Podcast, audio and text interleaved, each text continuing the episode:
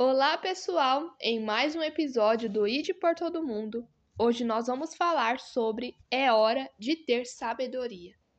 Bom, é muito fácil quando a gente cresce, vira adulto, ter momentos de não sabedoria, porque de alguma forma é como se a gente pela primeira vez estivesse no centro da nossa vida.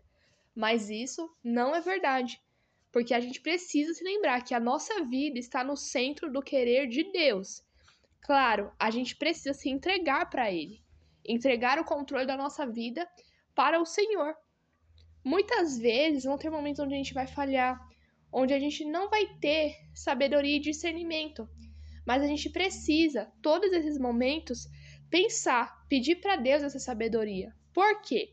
Porque lá em Tiago 1,5 fala: se algum de vocês tem falta de sabedoria, peça a Deus que a todos dá livremente de boa vontade, e lhe será concedida. Ou seja, é pedindo para Deus sabedoria, entendendo que o poder dele se aperfeiçoa na nossa fraqueza, e nem por isso a gente vai viver errando, viver pecando, e a gente precisa aceitar que a gente não é perfeito, e por meio disso, Deus nos dá esse discernimento. Porque até porque a gente não pode se colocar no lugar de perfeição. Jesus morreu por nós para nos salvar, para nos libertar, trazer libertação.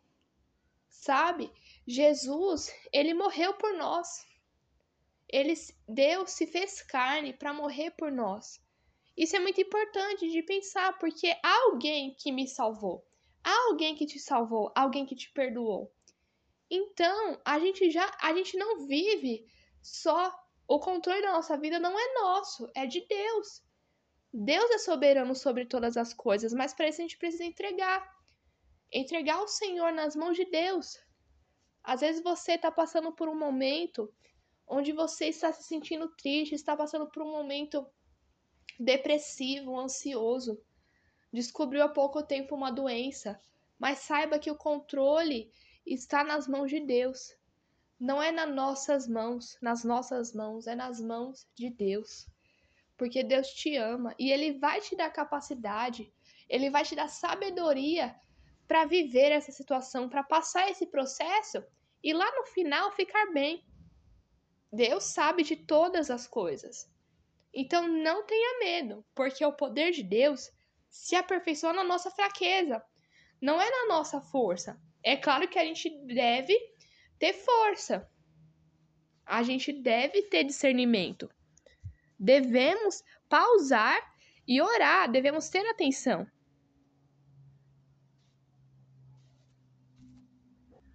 Fala ali em Provérbios 24, versículo 10. Se te mostrares fraco no dia da angústia, é que a tua força é pequena.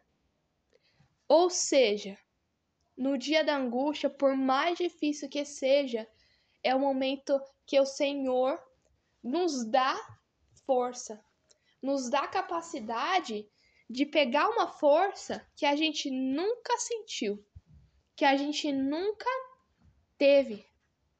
Então não se mostre fraco e fraca.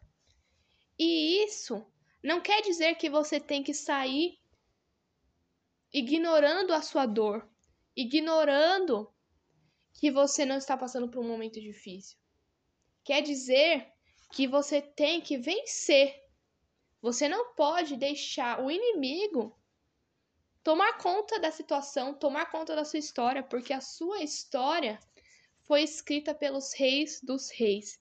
Então é hora de ter sabedoria, é hora de ter força, é hora de ter a certeza que o Senhor luta por você.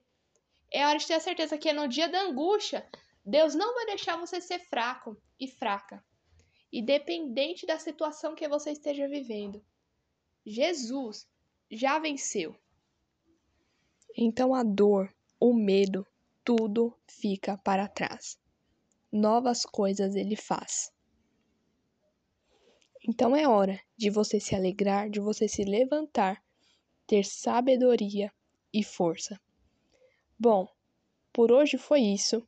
Esperamos que Deus tenha falado ao seu coração, que você absorva esse podcast e até mais. Até mês que vem, Deus te abençoe. Ótimos dias virão, em nome de Jesus.